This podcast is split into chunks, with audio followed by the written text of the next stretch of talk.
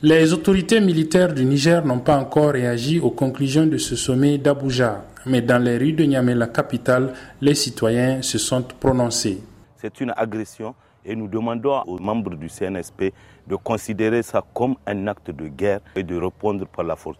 En tant que citoyens, ça fait quelques jours déjà que nous avons pris l'engagement de nous mobiliser parce que le centre du pouvoir, là où se trouve le, celui qu'ils veulent rétablir, c'est Niamey, et nous allons nous constituer un bouclier humain. Et aujourd'hui, c'est nous qui sommes devant notre armée, ce n'est plus l'armée qui est devant nous.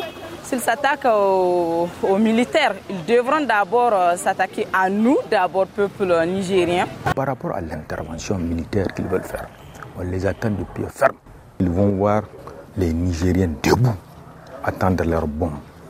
Et la conséquence de tout ça là, ils vont endosser.